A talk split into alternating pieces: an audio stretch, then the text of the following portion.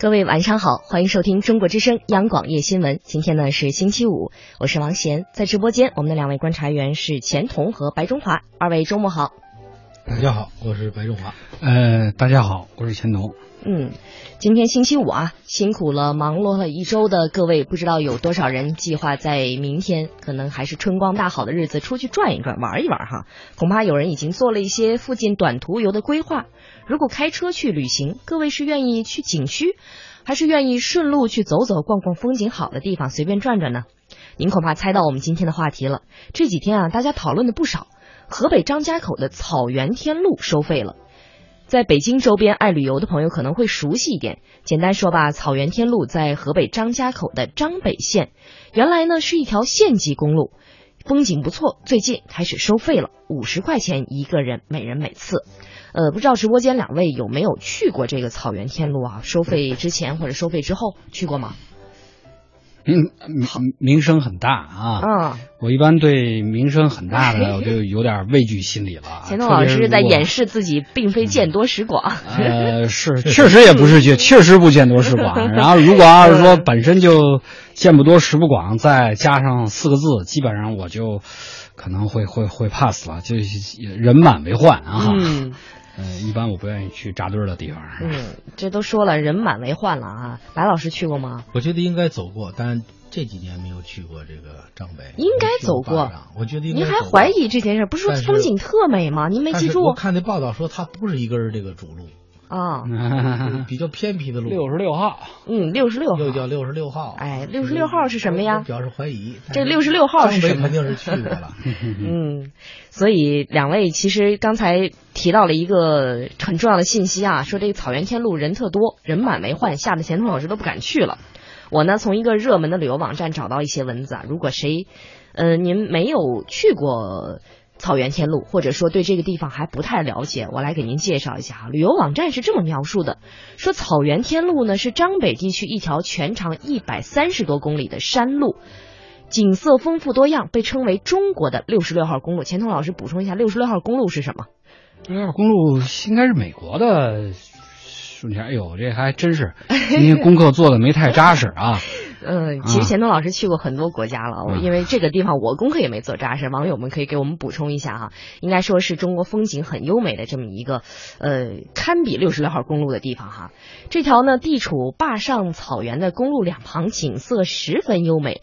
草原、风车、梯田、村落、岩壁和桦树林完美交融。草原天路最佳的游玩时节呢是夏秋两季，夏季绿意茂密，眼花遍野；秋季金黄一片，层林尽染。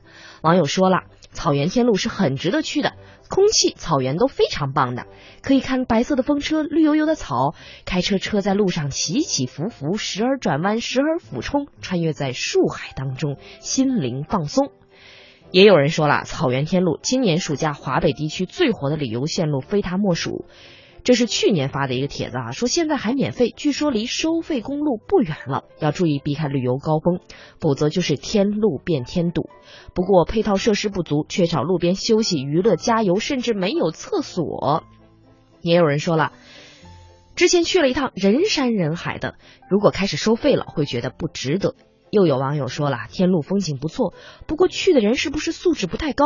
一些景色很好的地方或者地势低的地方，到处都是塑料等包装袋垃圾，实在是有点煞风景。所以听了我刚才这一段介绍，恐怕听前半段您会觉得，哎呀，我也是不是该去一趟？风景那么好。听后半段，您是不是又犹豫了？收费了，我还去不去呢？何况是这样一个状况。基本情况您大概知道了，我们还是说说该不该收门票这个事儿。最近呢，张北县政府信息公开平台发布了关于草原天路收取门票的价格批复。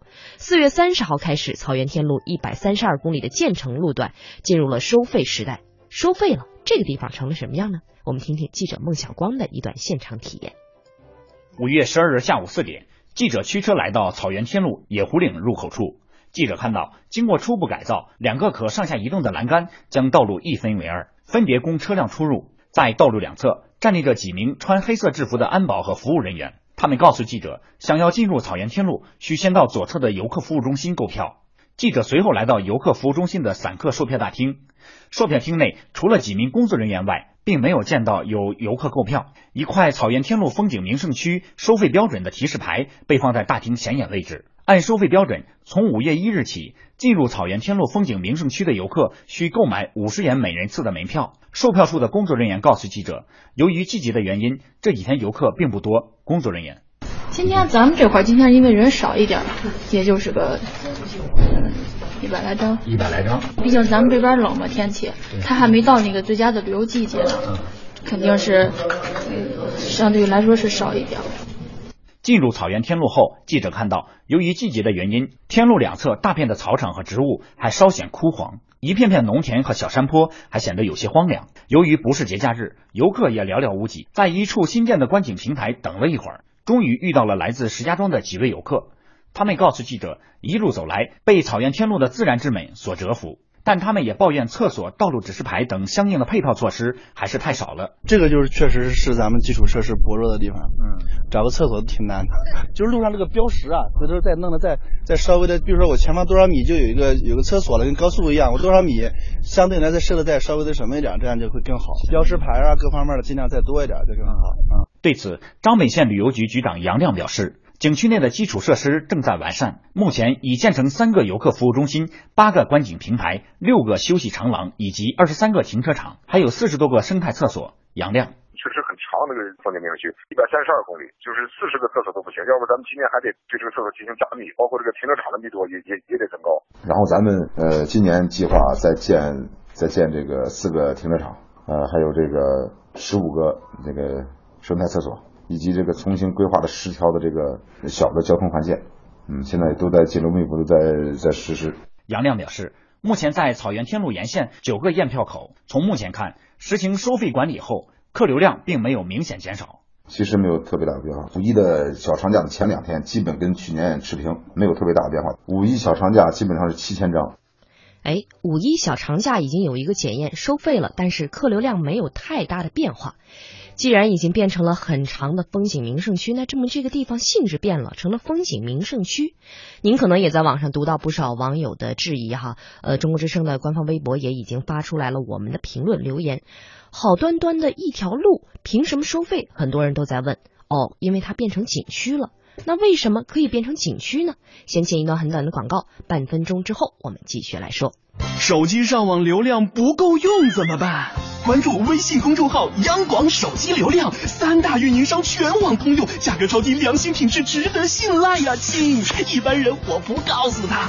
央广手机流量。五幺五打击和防范经济犯罪宣传日，防范经济犯罪风险，护航深化改革发展，致力不断提高人民群众的安全感、幸福感。公安部经济犯罪侦查局。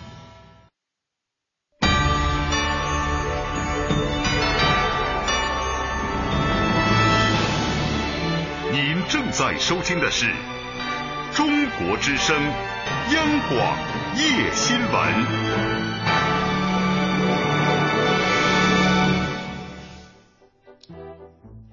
央广夜新闻，我们的直播还在继续。草原天路。一条县级公路摇身一变成了旅游景区，这个变化的标志，我们的记者在张北县旅游局获得的信息是这样说的：根据河北省风景名胜区条例的第八条，设立市级风景名胜区，由县市人民政府提出申请，社区的市人民政府住房建设。园林主管部门组织论证提出审查意见后，报社区的市人民政府批准公布，并向省人民政府住房城乡建设主管部门备案。二零一六年三月二十五号，张家口市政府批复同意草原天路建立市级风景名胜区。有了政府的批文，草原天路不再是一条公路，成为了草原天路风景名胜区。而为什么要这么做呢？我们恐怕还得去张北县问问看。草原天路全长一百三十二点七公里，二零一一年年底由张家口市张北县投资三点二亿元，于二零一二年九月底建成通车，编号为 X 零零幺线，也就是一条连通乡村的县级公路，途经张家口市的张北县、崇礼区、万全区，其中百分之九十在张北县。张北县旅游局局长杨亮表示，在成为风景名胜区之前，这条路的维护管理职能在交通部门。杨亮，最早咱们叫这个百里坝头风景线，主要是当时为了方便这个沿线村民的这个出行，还有咱们这个维护这些风电。那时候很简单的，那时候就是咱们那个养养护两户公路就行了。呃，从这个一三年以后呢，就陆陆续续来了好多这个自驾游的游客，嗯，来的人比较多。然后咱们这个自驾游的游客啊，还还有这个网友啊，就把这个草原天路称之为这个中国的六十六号公路。从我们感觉，它已经这个不单单是一条通行的这个道路了。张北县油楼沟乡副乡长薛锦生告诉记者，他们乡有五个村落在草原天路沿线。由于草原天路坡高路窄，所以自古以来村民出行都会选择其他乡村道路或省道。薛锦生，这条道不是一条主要干线，搞运输也好，主买卖也好，到现在也不是一条主要通县与县之间的主要干线。包括现在修的这么好走，呃，也没有没有货车，班车也没有。河流量拥堵的时候就是礼拜天、礼拜六，游客，呃，游客主要是游客。张北县旅游局局长杨亮说，根据他们的统计，选择草原天路作为通行道路的车辆不足百分之十，也就是说，百分之九十以上的车辆都是来这里旅游的。这个公路当时设计的时候，这个叫。叫山岭中丘区，它的设计时速是三十迈，是三十公里每小时。而且天路，它现在这个它这个公路啊，就是在这个完全在这个穷山峻岭，在山峰上面修的。而且从这个张家口崇礼上来的，从崇礼到张北，如果是纯粹作为通行的话，它是不会走草原天路的。嗯。如果从崇礼到张北走草原天路，会是三个半小时。嗯。张城，然后转转张石，过来也就是一个多小时。嗯。如果走国道，嗯，走省道。过来也就是一个半小时，这个走走天路是三个半小时。正常的，如果假如说就是就是作为通勤的话，他他是他是不会不会走天路的。就算咱们天路沿线的百姓出来，他也不会全程走天路的。他会是走一段，走一段，然后再下来走咱们那个乡道啊，走咱们那个天路到这个省道的这连接线啊，也到这个就就就进了县城了。走天路会是非常慢，而且到夏天的时候，现在随着游客车辆增多。一般的人不会去上班去去去堵去的，所以说它是主要的。现在，它已经从真正的这个道路的这个就通勤道路的功能，已经完全转化为这个就是咱们这个就是这个风景名胜区两边这个观光游览休闲，就是两边自然环境和风景的这个功能。这么听下来呢，恐怕大家也能理解啊。简单来说，刚才呢，这位张北县旅游局的局长杨亮就已经说了，说当地人说这个路啊，原本不是专门用来走的，不算是运输干线。而且刚才那位乡长不也说了吗？以前没人走，后来堵车呀，都是因为来看景的太多。再者说呢，附近还有别的路可走，这个地方改成景区啊，是情理之中的事儿。但说到这儿，我又看了一眼中国之声微博平台上大家的留言啊，好也好也好也说人家不过是炒作而已。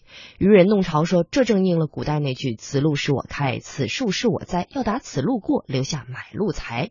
水培绿萝干脆说了，草原空气质量这么好，不如喘气儿也收费吧。听出来大家的怨言了啊，也想问问直播间两位怎么看呢？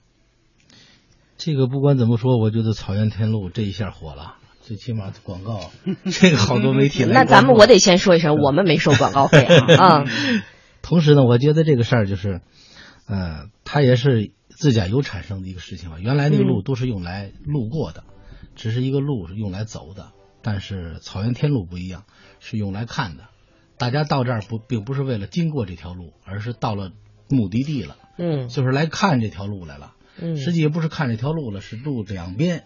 有好多的风景，是，那你就说，这还不是风景区吗？是不是？风景都是因为人存在的。那我听出来了，您就是很支持它改成风景区这边的。啊，对，我觉得是什么？他如果人很多游客都到这个地方，然后扎堆以后，那就必然带来一些啊环境的承载力啊、人员的管理啊、道路的维修呀、设施的一些具备啊。如果这些都上来的话，它有一个基本的维护。那要说这些都是免费的话，可能是就不太合适，他可能就要收点费。我觉得只要收费有法有据、合规，就是要收的。同时呢，它还是一个好的这个案例。如果草原天路这个事儿行了，那全国各地的凡是因路而产生的风景，就都可以干这个事儿了。天哪，您觉得这是个好的案例？我刚好看到网友提出来说，这恐怕会成为一个不好的案例。觉得如果西部地区那么多乡间公路都很美，如果都画下来收费的话，怎么办呀？对，这就是这个这这个这个这个新闻的意思。有有意思就在这一点上，嗯就是说这个事儿到底合适不合适呢？大家商量，哎，能还争论来争论去，肯定有一个答案。如果不合适呢，它就要取消；如果合适呢，它就有推广的意义和示范的意义。嗯，钱东老师觉得呢？合适吗？咱咱咱先一块儿先这个做点科先分析普啊，分析啊不是不是先把那个六六十号公路这事儿先说一下啊。钱东老师补课了啊对，我还对我刚才看了一下，我还我还真是我还真去过啊，啊我还真去过。嗯呃，它是从芝加哥就大湖区啊，大概美国的北部，然后嗯整个基本上纵贯美国，最后到洛杉矶的这个桑塔莫尼卡海滩。呃，那么如果这个大家还没有概念的话呢，就是我相信很多的听众朋友们都看过电影《阿甘正传》。嗯呃，《阿甘正传》呢，沿着这个公路奔跑的终点哎，就是在这个桑塔莫尼亚海滩，在在六十条公路 啊。这个由是说起来啊，我还真去过，因为我去过那个那。证明我没有问错啊，是您没记住。我没记住，是是是，就当时没有意识到这个问题啊。嗯呃，在桑塔莫尼亚海滩呢，现在那也是个那是个人造景点儿，因为电影嘛本来就是虚构的，是但是在桑塔莫尼卡海滩呢，很多人去会留影的一个地方呢，它里边有一个仿阿甘跑完了以后那个皱皱巴巴的那个跑鞋哦，啊。就在那儿，真的成了一个人造景点儿啊！嗯嗯嗯当然完全免费，在那儿大家可以尽情的去照相，海滩的风景也还是不错的。呃，而且这条呢，也是当年美国就是等于是西进的这个整个迁徙的这个过程中间的一个很重要的一个道路。嗯呃，这个也称之为美国的呃母亲路啊。嗯当然它比咱们的这个草原天路要长很多，它大概三千将近三千四百公里，咱们是一百三十多公里。嗯，这个呃，关于这个收费的事儿啊，我跟老白应该说是意见又不一样，特别是他说，呃，如果要是说最后这个嗯。风景好的地方，咱们都可以商量商量收费，那干嘛就麻烦就大了啊啊！嗯。我觉得这个事儿呢是这样，呃，我是首先从他整个的事儿起因来讲，他是无心插柳，就是你最早做这件事儿的时候，嗯。根本没有预期到到现在的这样一个结局，嗯。只不过是我们这个大自然这个我们的造化啊，我们祖国大地处处风光美，嘿嘿嗯最后呢又有我们等于是自驾游的这些朋友们去这个有一照片个相对拍得独到多呀眼光的一个嗯发现啊，然后最后成就了这样的一个比较独特的，呃，目前来讲呢，嗯。就是还没有其他的类同性景点儿的这样的一个呃独特的这么一个一个一个一个地方。嗯嗯。是吧？全国好像还没有完全说按照公路，其实不是没有，是没有被炒作啊。我们自驾游的这些朋友们，其实还他们会发现，这个就一步一景呢这种东西，其实在特别是在这个西部啊、西北啊、西南啊什么的，在我们这个穿越崇山峻岭过程中间，其实应该还是还是不少的啊。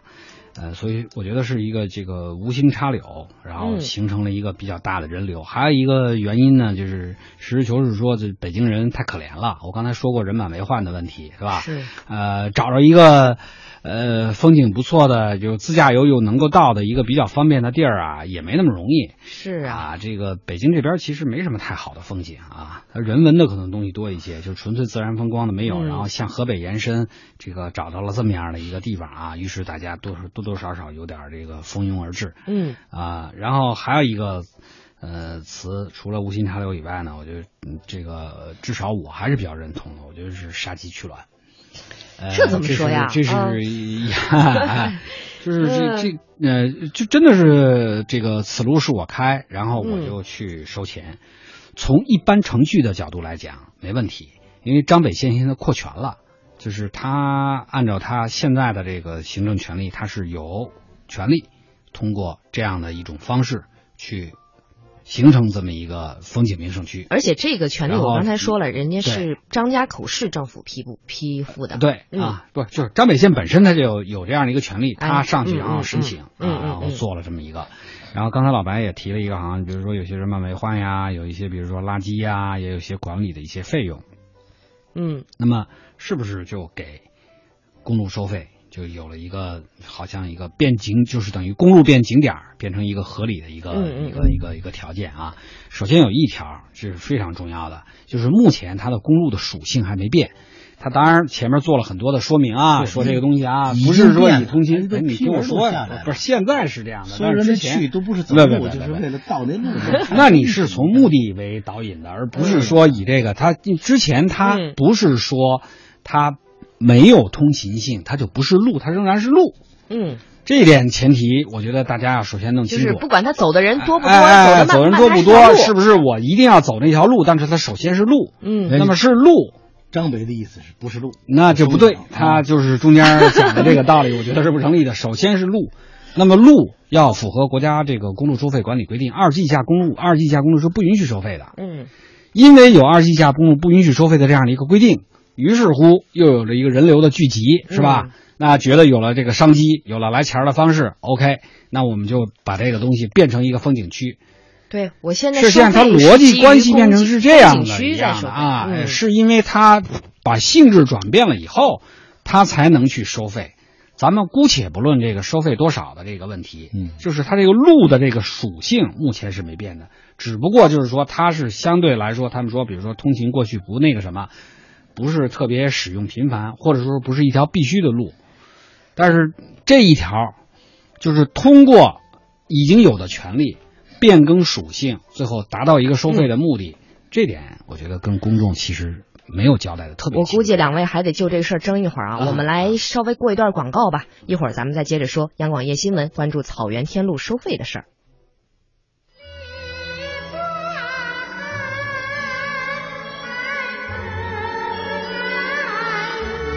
梨花开，春带雨；梨花落，春入泥。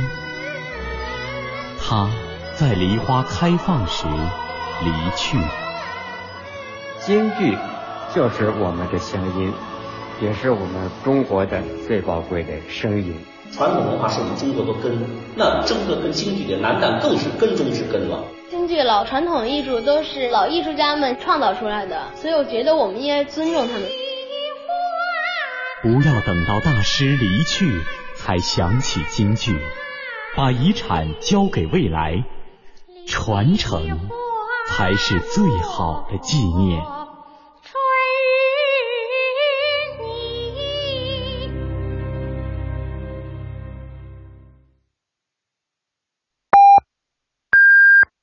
北京时间二十一点三十分。中国之声，央广夜新闻。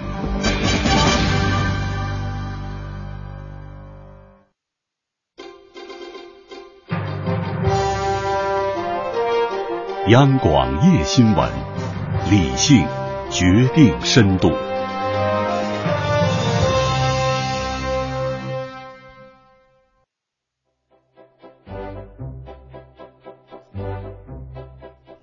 央广夜新闻，北京时间的二十一点三十分，我们的直播还在继续。我是王贤，在直播间，两位观察员是白中华和钱彤。今晚的这个时段呢，我们正在关注的是河北张家口张北县的草原天路，从一条免费通行的县级公路变成了需要买门票的旅游景区。这个变化就在最近发生了，从四月三十号开始的。刚才呢，我们直播间两位就这个事儿也有不同的意见啊。我看网友们的意见，更多的好像是倾向于这为为什么是在收费呀？不过我们刚才也已经帮大家理顺了张北县目前的这个说法啊。他们的认为呢是说，这条路呢，呃，走的人并不多，原先是一条县级公路，现在呢，呃，基于种种的管理的需求，已经把它转变为一个旅游景区，改变了性质，在这个基础上来收费。到底这个转变合理不合理？我们也来听听我们的国家规定到底是怎么说的。根据我国风景名胜区条例的规定，风景名胜区划分为国家级风景名胜区和省级风景名胜区。自然景观和人文景观能够反映重要自然变化过程和重大历史文化发展过程，基本处于自然状态或者保持历史原貌，具有国家代表性的，可以申请设立国家级风景名胜区；具有区域代表性的，可以申请设立省级风景名胜区。其中，设立省级风景名胜区由县级人民政府提出申请，省、自治区人民政府。府建设主管部门或者直辖市人民政府风景名胜区主管部门会同其他有关部门组织论证，提出审查意见，报省、自治区、直辖市人民政府批准公布。风景名胜区内的土地、森林等自然资源和房屋等财产的所有权人、使用权人的合法权益受法律保护。条例还规定，申请设立风景名胜区的人民政府应当在报请审批前，与风景名胜区内的土地、森林等自然资源和房屋等财产的所有权人、使用权人充分协商。进入风景名胜区的门票由风景名胜区管理机构负责出售，门票价格依照有关价格的法律法规的规定执行。这样比照下来，恐怕您心里也会有个谱。张北县的这个流程走的到底对不对呢？但是我们在网上还是看到了质疑的声音。北京法学会旅游法学研究会的一位会长杨学斌就说了：“如果把公路划为景区，除了走相应程序之外，还应该把批示结果在网上公示。”而关于收费这件事情啊，质疑的声音实在是很多。呃，也有网友呢列出来了公路法的规定，说了公路法第九条规定，禁止任何单位和个人在公路上非法设卡、收费、罚款和拦截车辆。所以有人说，张北县如果对公路收费，就应该经由交通规划建设主管行政部门市级以上人民政府同意或者备案。但是我们已经说了，张北县是把草原天路变成了。风景名胜区现在是对风景名胜区收费，而张北县的有关部门也说了，收费不是为了收费，实在是经济压力太大了。我们继续来听听记者孟晓光的一段采访。现已建成的草原天路全长一百三十二点七公里，这条有中国六十六号公路美誉的道路，在微博、微信等社交平台上被大力推荐，尤其是二零一四年以来，草原天路成为大量北京及周边地区自驾游游客的目的地。张北县旅游局局长杨亮表示，车流密度大，游客人数多，对草原天路区域的生态资源带来了严重的破坏。第一个是垃圾增多，垃圾遍地；第二个是车辆非常拥堵，就是上去以后七八个小时也下不来。呃，第三个就是对咱们那个草原天路沿线的这个就是草原草场的这个环境植被造成了很大的这个破坏。嗯，两边现在裸露的土地非常多，有时候有一些不文明的游客啊，就是往两边这个。就是乱停车，然后这个乱踩踏，然后在里边呃露营烧烤，确实对这个环境损害非常大呃，所以说，对于草原天路这个生态环境的保护，现在是刻不容缓。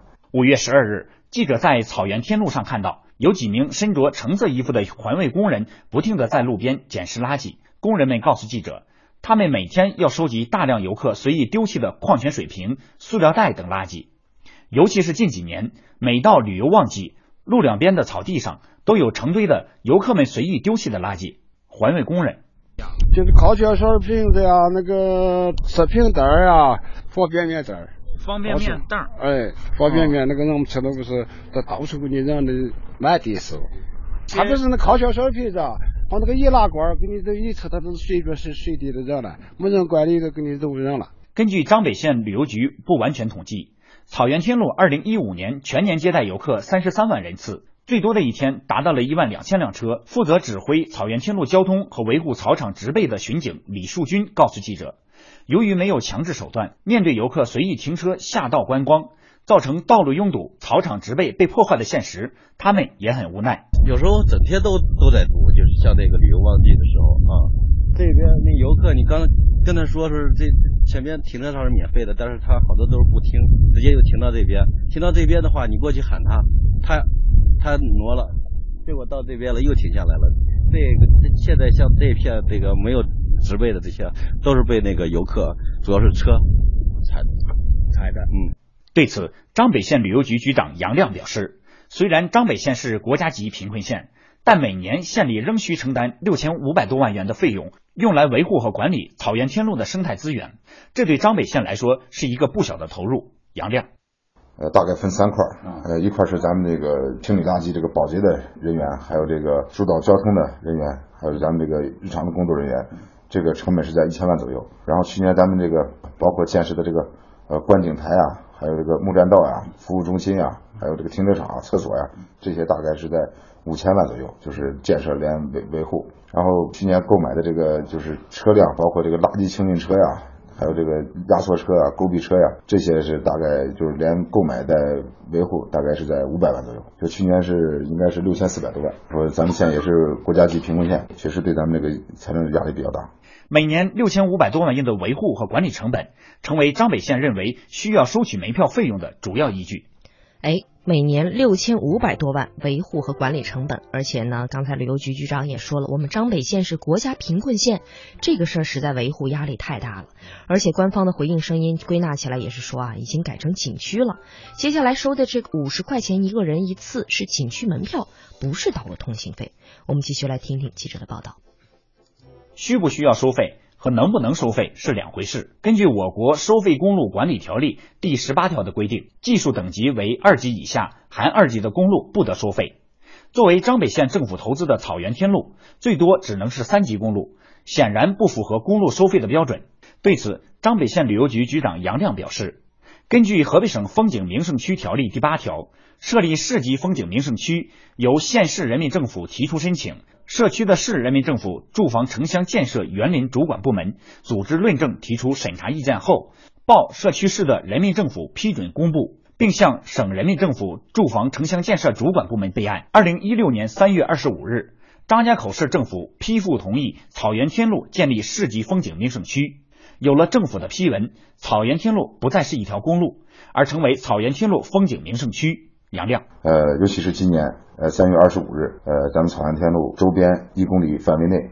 被评为了咱们风景名胜区，就更加要求我们对于这个草原天路风景名胜区的这个生态环境和自然环境要这个更加注重的保护。根据咱们这个国务院风景名胜区条例的三十七条，进入风景名胜区的门票，呃，由风景名胜区的管理机构进行出售，然后全部用于风景名胜区环境资源的维护和管理。然后咱们旅游局现在是作为咱们这个草原天路风景名胜区的管理机构。依据张家口市的批复。张北县旅游局向张北县物价局提出了关于收取门票的申请，并最终制定了五十元每人次的门票价格。张北县旅游局局长杨亮表示，五十元收取的是草原天路风景名胜区的门票钱，而不是社会上质疑的路费。而收取的费用将严格执行收支两条线，全部用于草原天路生态资源的维护和管理。杨亮，呃，严格按照这个国务院风景名胜区。条例的三十八条，严格执行这个收支两条线。草原天路风景名胜区的呃门票收入全部上交财政，然后全部用于咱们这个草原天路风景名胜区的这个环境资源的维护与管理。风景名胜区管理处现在是没有成立啊。咱们政府授权咱们旅游局代行风景名胜区管理处的职能。据了解，草原天路风景名胜区由张家口市政府授权张北县政府统一管理，张北县旅游局代行风景名胜区管理处职能。杨亮。然后这个咱们张北县县政府整个对这个管理以后，你像里边这个这个养护这个工作是在。交通部门，你像这个垃圾卫生的清扫，这个是在咱们沿线各个乡镇。然后这像绿化这一块，就是植被进行人工修复，这个绿化的任务是咱也在咱们沿线的各个乡镇进行属地管理。但是咱们铁路整体是咱们县政府，咱们县政府肯定是管理吧，这是咱们市政府授权的，就是它的不同的功能有不同的部门来完成，是这么个这么个情况。将公路变为景区，然后再收取门票，这样的做法在社会上也引起了广泛的争议。很多游客和网友也表示，如今有很多景区都陆续取消了收费，所以对张北县的做法不理解也不支持。游客总觉得这个东西它本来就是自然存在的一个东西，那我们从这儿通过领略一下周围的风景就要收费，总觉得心里好像有点不太舒服。对此，张北县旅游局局长杨亮坦言，草原天路风景名胜区处于运营初期。需投入大量的建设和管理成本，因此不得不要收取一些管理成本来支付日常的开支。杨亮，现在有有很多人说这个，包括咱们西湖啊，是吧？但我就说他们这边旅游确实发展的非常成熟，已经到了一个很成熟的阶段，已经摆脱了门票经济了。咱张北今年是被国家旅游局评为国家级的全域旅游示范创建单位，打造全域旅游也是咱们的一个目标。草原天路以后肯定会是一个全域旅游的一个。标杆性的景区，标杆性的风景名胜区，包括以后咱们可以从吃住行游购娱税收，如果能平衡住这个管理成本，我们就不不会再去收取这个这个这个管理费用了。各位应该听到了张北县旅游局局长杨亮最后说的这句话啊，今后如果可以吃住行游购娱。税收可以平衡住这个管理成本，我们就不会再去收取这个管理费用了。也说了，我们并不是门票经济，我们现在是全域旅游的示范创建单位，打造全域旅游是张北县的一个目标。这样的收费理由，各位觉得充分不充分呢？我看到《新疆日报》的一篇评论文章说啊，但凡风景都可以拿来卖钱，推而广之，草原公路收费合理，就意味着国内许多的县级公路同样可以划为景区，然后收费。因为公路沿途向来不乏漂亮风景，祖国之大，风景之美实在是多。圈养景观的范围扩大再扩大，给予游客的是强烈的劫掠感。那么五十块钱的这个标准，各位又觉得怎么样呢？我们来听听这五十块钱的定价过程是怎么样的。对张北县物价局制定草原天路风景名胜区门票价格的做法，也有媒体提出了质疑，认为张北县物价局涉嫌越权定价。主要依据是二零一四年出台的《河北省风景名胜区条例》的第三十五条。第三十五条写道：风景名胜区门票价格由省人民政府价格主管部门会同财政、住房城乡建设等有关部门制定。对此，张北县物价局局长王宝表示，二零一五年七月，河北省物价局印发了河北省定价目录，其中并没有风景名胜区这一项。而在第十项定价项目文化旅游下细分的景区一项中提到，利用公共资源建设省管以外景区门票及景区内交通运输价格的定价部门为社区市省直管县扩权县人民政府。同时，张北县物价局还专门咨询过河北省物价局，省物价局相关处室负责人表示。风景名胜区可视同景区执行制定门票价格的相关办法。王宝，呃，我们是根据河北省定价目录，嗯，及河北省价格听证目录，嗯，的有关要求，嗯，就利用公共资源建设景区门票价格，嗯，授权扩权县人民政府制定，嗯，根据这一条来的，我们就参照了利用公共资源建设景区门票这一项，我们认为这个不是越权定价。之前研究这个。政策的时候，我们咨询过，呃，省物价局的呃主管领导啊，业务处的，他们回答说这个风景区就是景区，哎，我们就过渡过来了。于是，作为扩权县的张北县物价局，根据河北省物价局的文件，最终批复了草原天路的门票价格，并按规定上报给上级物价主管部门。王宝，按照要求，我们这个批复呢，抄报了省物价局。和市物价局，这个工作我们都做了备案。王宝说，物价部门下一步的工作重点主要在监督，我们就是价格监管，让它严格执行政府的定价政策，明码标价，把优惠政策落到实处，受理游客的投诉。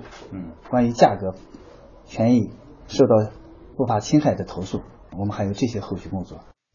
那么，在四月二十九号的时候呢，张北县物价局就召开了关于制定草原天路风景名胜区的价格听证会，五十块钱每人每次的票价标准也是从这儿最终确定下来的。而在这个听证会上呢，呃，刚才接受采访的这位张北县物价局的局长呢，也是由他的工作人员来讲了这个草原天路风景名胜区门票价格的成本监审。成本内容比如包括了外购原材料啊、外购燃料动力费用啊，包括工资、社保福利费、维修费、折旧费、摊销费、利息支出。路修的时候投资了三点二亿元，并没有包进去这个成本当中。当时呢，消费者、旅行社、政府、人大代表、政协委员和专家组成的二十一名听证代表对这个方案进行了讨论。当时呢，也有很多来自北京或者周边的一些游客进行了讨论。五十块钱这样一个价格怎么得出来的？刚才我已经给各位介绍了，我们的记者也到张北县的物价局专门去做了采访。不知道各位听下来感觉怎么样？在这儿呢，恐怕更多的人此刻听到五十块钱一人一次呢。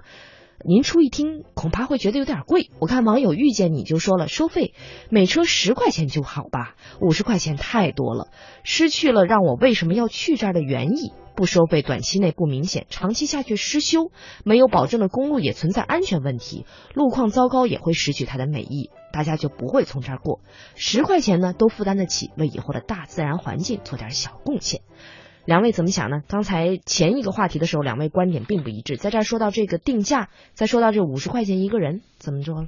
我觉得好像这个收费多少不是问题。当然说感觉到每人五十块钱有点多，如果一个 一车五十块钱还差不多是吧？这是一个问题。嗯。最重要的是什么？我觉得这逻辑上有点就是他这个不顺，就是人到这个路上来是为了看风景，嗯，这个是自然形成的，哎，但是因为人到这个地方来成为了风景，然后把它当为一个风景区来收费，这是一个人为而成的，嗯，这个事儿我如果就是还没都是两个继承事实，对。就前面一个继承事实没人去质疑，嗯。后边一个继承事实就有质疑了，为什么？